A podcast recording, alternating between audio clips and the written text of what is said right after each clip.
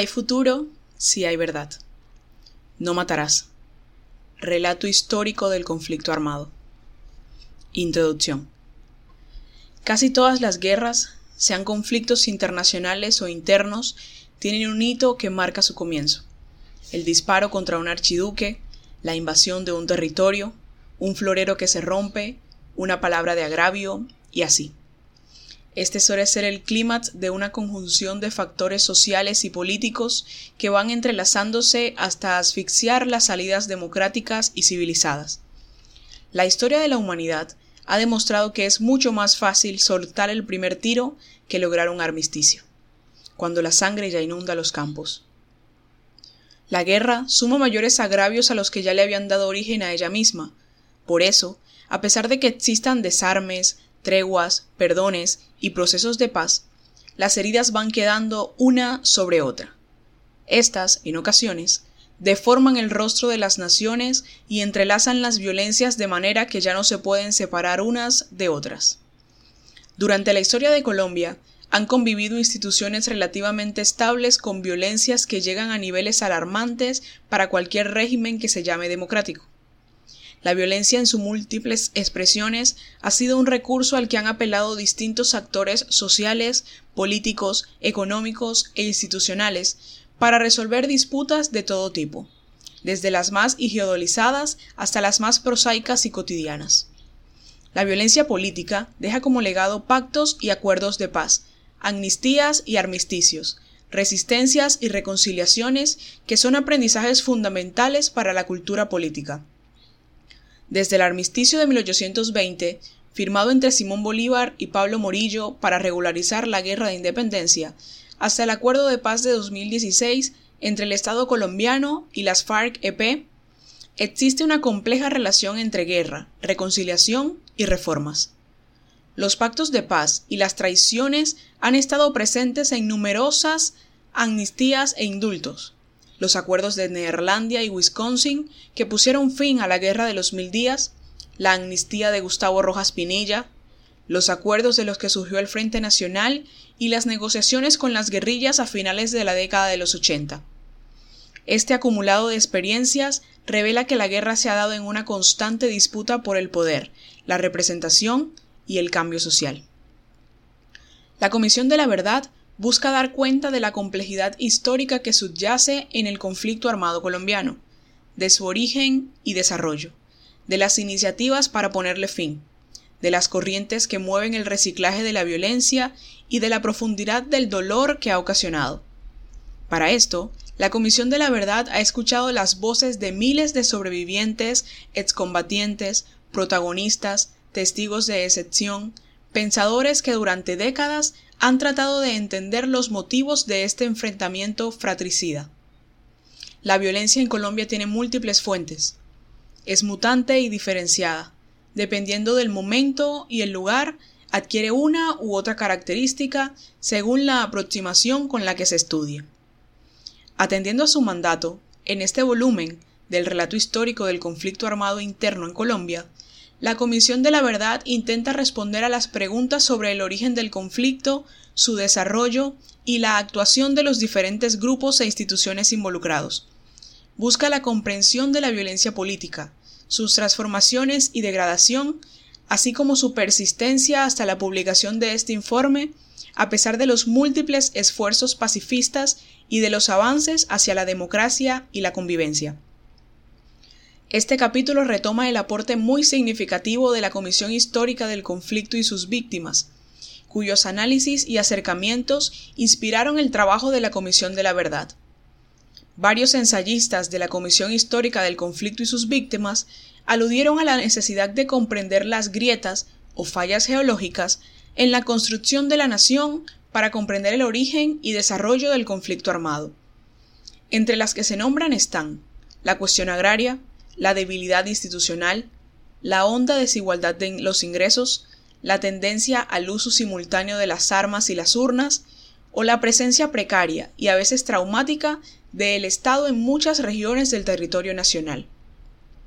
A estas fallas, la Comisión de la Verdad suma la importancia de conocer cómo los protagonistas del conflicto y sus víctimas leyeron ciertos contextos, tomaron decisiones y ejecutaron acciones en momentos determinados, así como la necesidad de analizar algunas violencias estructurales cuyo vínculo con el conflicto armado interno ha sido, hasta hace poco, invisible.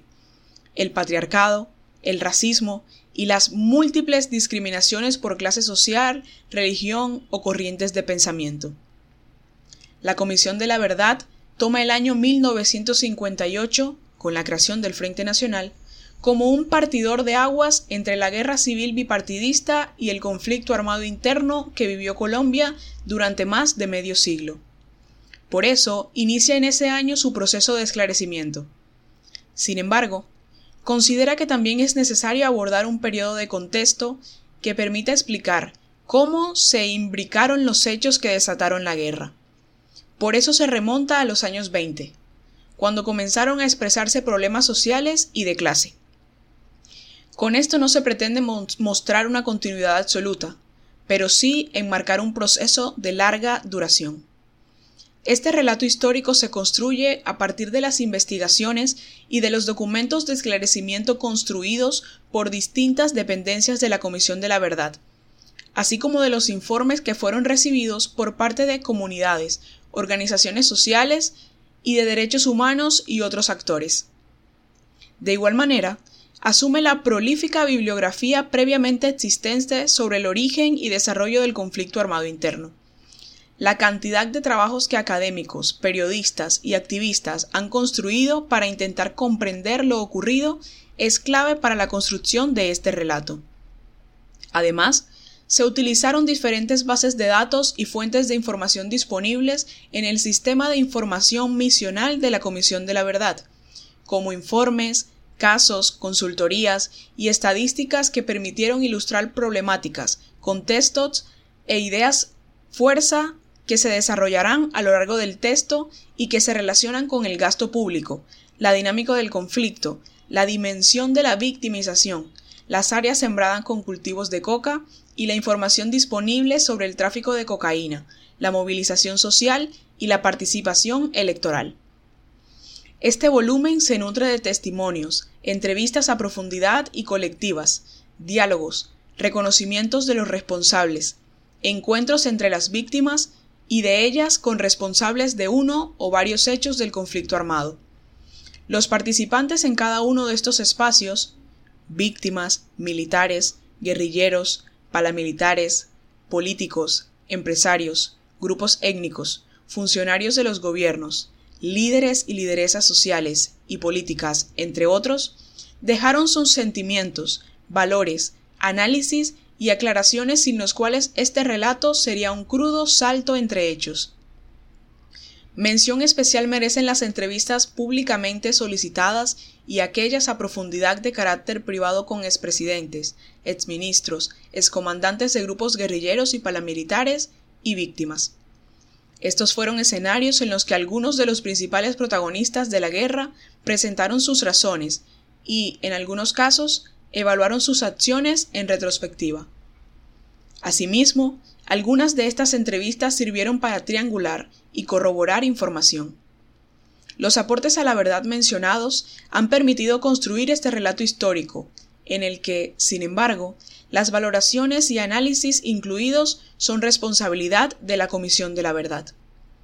El instrumento utilizado para ordenar los acontecimientos del conflicto colombiano es la periodización. El tiempo, en diálogo con el ordenamiento espacial o territorial, son los ejes sobre los que se construye la narrativa histórica. Sobre estos dos planos se da la interacción de los actores, se producen los cambios y se llega a desenlaces y transformaciones. Así como el territorio se ha organizado y delimitado para entender sus dinámicas culturales, económicas, sociales y políticas, la línea del tiempo permite ver la evolución de la guerra, y la manera como la vivió la nación, entendida esta como el pueblo colombiano y sus instituciones.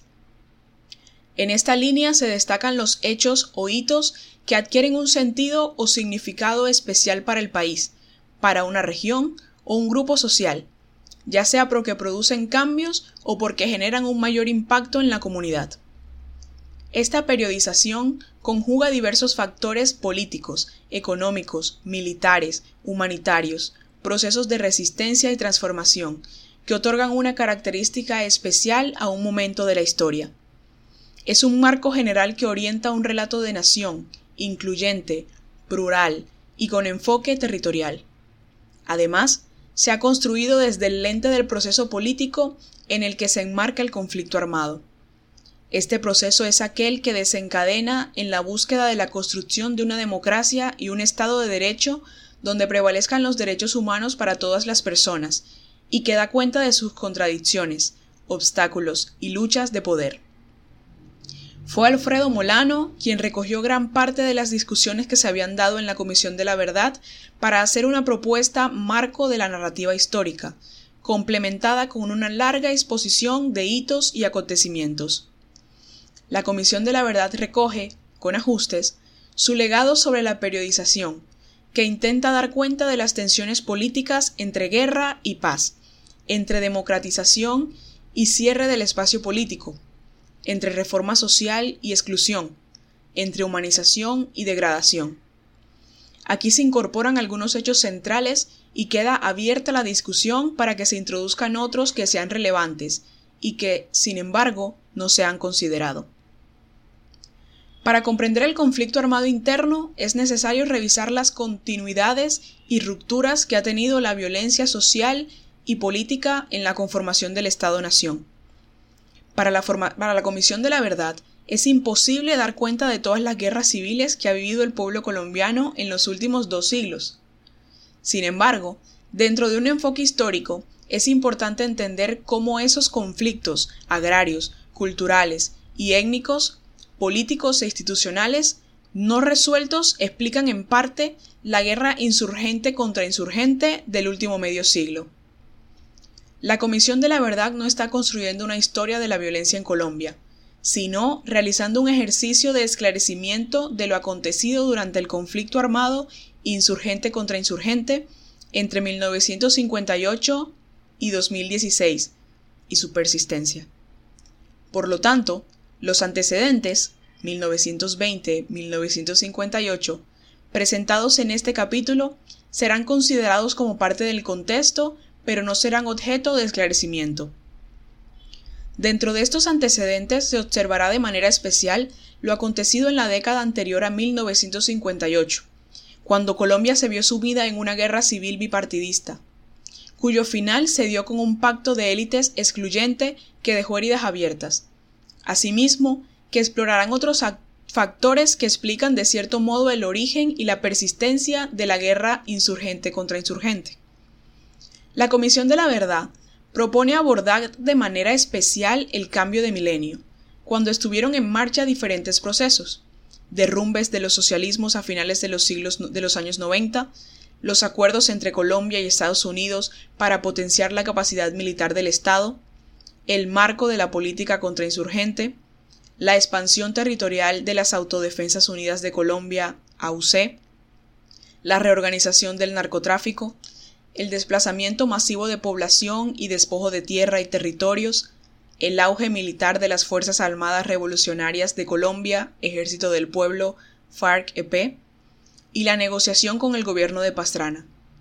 El comienzo de los acuerdos entre políticos y diferentes frentes de las AUC para intervenir en las elecciones nacionales y locales de 2002 y 2003 respectivamente y la llegada de un gobierno que cerró las posibilidades de una salida política con la guerrilla y apostó por la derrota militar. Al inicio de la etapa que denominamos de la guerra total a la paz incompleta, la guerra termina por inclinarse en favor del Estado colombiano en medio de graves violaciones a los derechos humanos y una degradación de la guerra. El periodo entre 1996 y 2006 merece una aproximación particular, ya que en este se cometieron el 70% de las violaciones a los derechos humanos e infracciones al derecho internacional humanitario durante el conflicto armado. Al mismo tiempo, fue la década en la que tuvo su clímax la disputa política, militar y por el control social y territorial. Hay que destacar que la periodización no es una herramienta neutral. Los hitos y coyunturas resaltadas suponen o sugieren un propósito, y por lo mismo una narrativa explicativa que responda a una pregunta. Para la Comisión de la Verdad, esa pregunta es, ¿por qué el proceso de democratización se ha enfrentado a una persistente violencia? Así, 1991 se identifica como un punto de quiebre, pues hay un cierre del sistema político anterior con la proclamación de una nueva constitución que puede considerarse el episodio democratizador más vigoroso de la segunda mitad del siglo XX. Esta esperanza se choca con el horror vivido a continuación, cuyo impacto ha sido desigual para las regiones y grupos poblacionales de Colombia. Primer periodo 1958-1977. Este es el periodo del Frente Nacional. Se caracterizó, primero, por la búsqueda de la paz política a partir de un pacto de élites liberales y conservadoras que, si bien modernizó una parte del Estado, excluyó a los movimientos por fuera del bipartidismo. Y segundo, por el surgimiento de guerrillas de izquierda y resurgimiento de resistencias armadas en un contexto en el que la Guerra Fría tenía influencia en Colombia y Estados Unidos, incidía en el tratamiento del conflicto armado. El país se urbanizó y se amplió la clase media. Hubo intentos de reformas estructurales que se frustraron. Creció el descontento social y emergieron movimientos estudiantiles, campesinos y urbanos. Este periodo puede denominarse como uno de incubación de la guerra. Segundo periodo, 1978-1991. Este se puede caracterizar como un ciclo de profundización del descontento social y consolidación de la insurgencia, con una respuesta represiva por parte del Estado colombiano el cual seguía la doctrina de seguridad de Estados Unidos y, por ende, también inició la guerra contra las drogas. Esta guerra intentó ser resuelta a lo largo de estos años, en un contexto regional que se debatió entre la revolución y las negociaciones. A finales de los años 70 se catalizaron los factores determinantes del conflicto armado interno que tendrá el país hasta 2016. Se configuraron y fortalecieron los principales actores, guerrillas, paramilitares, narcotráfico y Estado. Los narcotraficantes buscaron incorporarse a la vida nacional a través del lavado de activos, la financiación de campañas electorales y de ejércitos contra insurgentes. En este escenario hubo un retorno de la competencia política, una pugna por abrir la democracia hacia un esquema más participativo con la descentralización y un gran cambio en la economía, pues el país pasó de ser cafetero a financiarse con los recursos naturales y, en el terreno ilegal, de la coca y otras rentas. También fue el último periodo del modelo de sustitución de importaciones, protección industrial, promoción y diversificación de las exportaciones. La guerra sucia luego se escaló con el Estatuto de Seguridad a finales de los años 70 y luego, a partir de 1985, con el surgimiento de la Unión Patriótica, UP, y sus primeros éxitos electorales.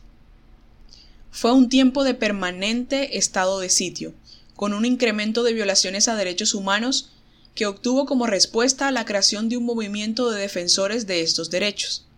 El periodo terminó con la Asamblea Nacional Constituyente, una iniciativa que se presentó en medio de la oportunidad política que abrieron las conversaciones de paz con la guerrilla del M-19 y fue impulsada por movimientos sociales, por estudiantes universitarios que clamaron por unas instituciones más modernas y democráticas y por los ánimos de reforma dentro de algunos sectores liberales y conservadores. La constituyente es el segundo pacto nacional en el curso del esclarecimiento. El primero fue el Frente Nacional, pero mucho más pluralista, incluyente y enrutado hacia una democracia liberal. Tercer periodo, 1991 2002. Luego de la Asamblea Nacional Constituyente, los primeros años de la década de los 90 fueron una oportunidad para negociar con las, con las guerrillas, someter a la justicia a los capos del narcotráfico. Sin embargo, hubo una reacción violenta a la apertura democrática. Dos de los grupos insurgentes más importantes del país no fueron incluidos en el nuevo pacto, y las negociaciones con las cabezas de narcotráfico quedaron a medio camino. La Constitución de 1991, que promete una, democracia, una democracia pluralista y garantista de derechos, obtuvo como reacción una violencia exacerbada por parte de los actores antes descritos. Las guerrillas que quedan en armas, los paramilitares narcotraficantes y las fuerzas militares. Hacia mediados de la década de los 90 se reorganizó el tablero de la guerra. Las comunidades comenzaron a ser despojadas por parte de paramilitares que ya estaban constituidos en un proyecto nacional bajo el nombre de Autodefensas Unidas de Colombia, AUC, auspiciadas por el narcotráfico, un sector importante de las fuerzas militares y élites políticas y económicas. Mientras tanto, las FARC-EP intentaron fallidamente saltar a la guerra de movimientos, apuntaladas también en los recursos de la coca. La disputa comenzó a darse por el control del territorio y la población, llegando a los niveles de violencia más altos en la historia del conflicto. Como respuesta, creció un fuerte movimiento por la paz, en especial el de las mujeres. Se dieron grandes movilizaciones y se gestaron experiencias de resistencia social como la Guardia Indígena, las comunidades de paz y los programas de desarrollo y paz. También se consolidaron algunas instituciones garantistas de derechos como la Defensoría del Pueblo. Las demandas de paz se cristalizaron en los diálogos realizados en el Caguán con las FARC-EP y en Maguncia con el Ejército de Liberación Nacional ELN. Ambos intentos de paz fracasaron. Luego de estos, y con una sociedad civil hastiada de la guerra, las FARC-EP empezaron a ser vistas como las principales responsables de la violencia en el país y se abrió paso a la salida militar como la forma para solucionar el conflicto. En este periodo, el papel de Estados Unidos cobró especial relevancia con la llegada del Plan Colombia, que más que un programa contra las drogas, resultó ser una estrategia contrainsurgente. La guerra se internacionalizó. Cuarto periodo, 2002-2016. Lo ocurrido durante estos años se puede caracterizar como una guerra de buscar y destruir a las FARC-EP en algunas regiones, mientras en otras la estrategia era la de quitar el agua al pez, implementada por los paramilitares que continuaron con la violencia masiva hasta por lo menos 2005. En la primera parte de esta etapa se inclinó definitivamente la correlación de fuerzas a favor del Estado en lo militar y lo político. Sin embargo, la, legitimidad de los grupos de poder y las instituciones estatales fueron cuestionadas por los pactos políticos con los paramilitares y el narcotráfico, así como por la persistencia de graves violaciones a los derechos humanos, como las ejecuciones extrajudiciales, el despojo masivo y los intentos por manipular la justicia. En la primera fase tuvo lugar la guerra total, con un punto de inflexión en 2008. La política de seguridad democrática se inscribió en la lucha contra el terrorismo y amplió el concepto de enemigo interno. La guerra se expandió a otros territorios, al tiempo llegaron inversionistas foráneos. Los actores del conflicto involucraron de manera directa e indirecta a la población civil a través de la financiación y las redes de cooperantes, así como de milicias y redes clandestinas. Hubo una fuerte internacionalización del conflicto con la plena implementación del Plan Colombia y con la creación de un bloque latinoamericano de izquierdas que respaldó una salida política a la guerra. Las guerrillas instalaron sus retaguardias en las fronteras y de manera particular en Venezuela. También fue un periodo de negociaciones incompletas y no tan claras con las AUC. Con la Ley de Justicia y Paz se abrió el capítulo de la memoria y la justicia transicional en Colombia. En este marco, se hicieron más visibles las víctimas como un actor social y político. Empezaron a ocupar un lugar importante en el movimiento social y en la agenda nacional. En 2010, con el cambio de gobierno de Álvaro Uribe a Juan Manuel Santos, hubo un quiebre en las élites políticas alrededor de la salida negociada del conflicto o el manejo de su fase final. Santos luego firmó el acuerdo de paz con las FARC-EP y su implementación comenzó en medio de una extinción social y política expresada en los resultados del plebiscito por la paz de 2016. Epílogo de 2016 hasta hoy. Una paz incompleta y un posconflicto violento abrieron la puerta a la repetición. Este volumen del informe final de la Comisión de la Verdad, que se ha titulado No matarás, el primer mandamiento de la democracia colombiana, parte de la premisa de que no estamos condenados a la guerra y a la violencia perpetua. Para Colombia, la suerte no está echada.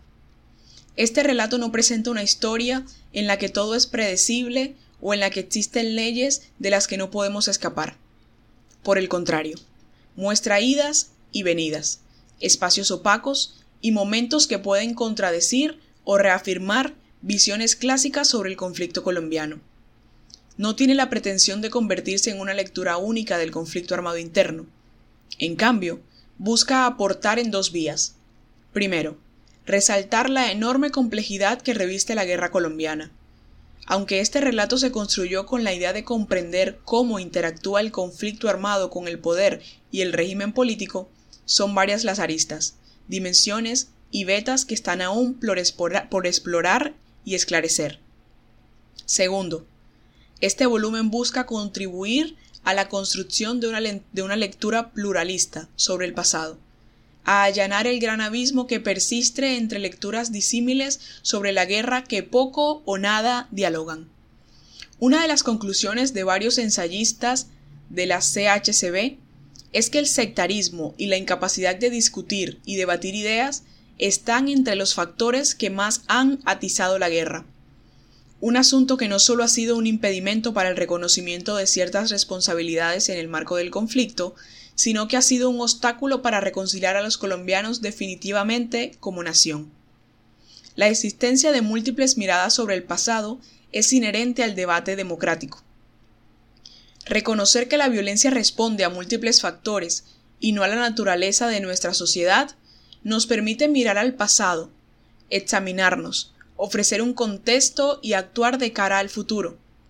No matarás es un alto en el camino que clama por considerar la vida como un pilar básico, sacralizarla e instaurar un tabú sobre la muerte. Al final de estas páginas queremos llegar al acuerdo de nunca más volver a matarnos entre compatriotas.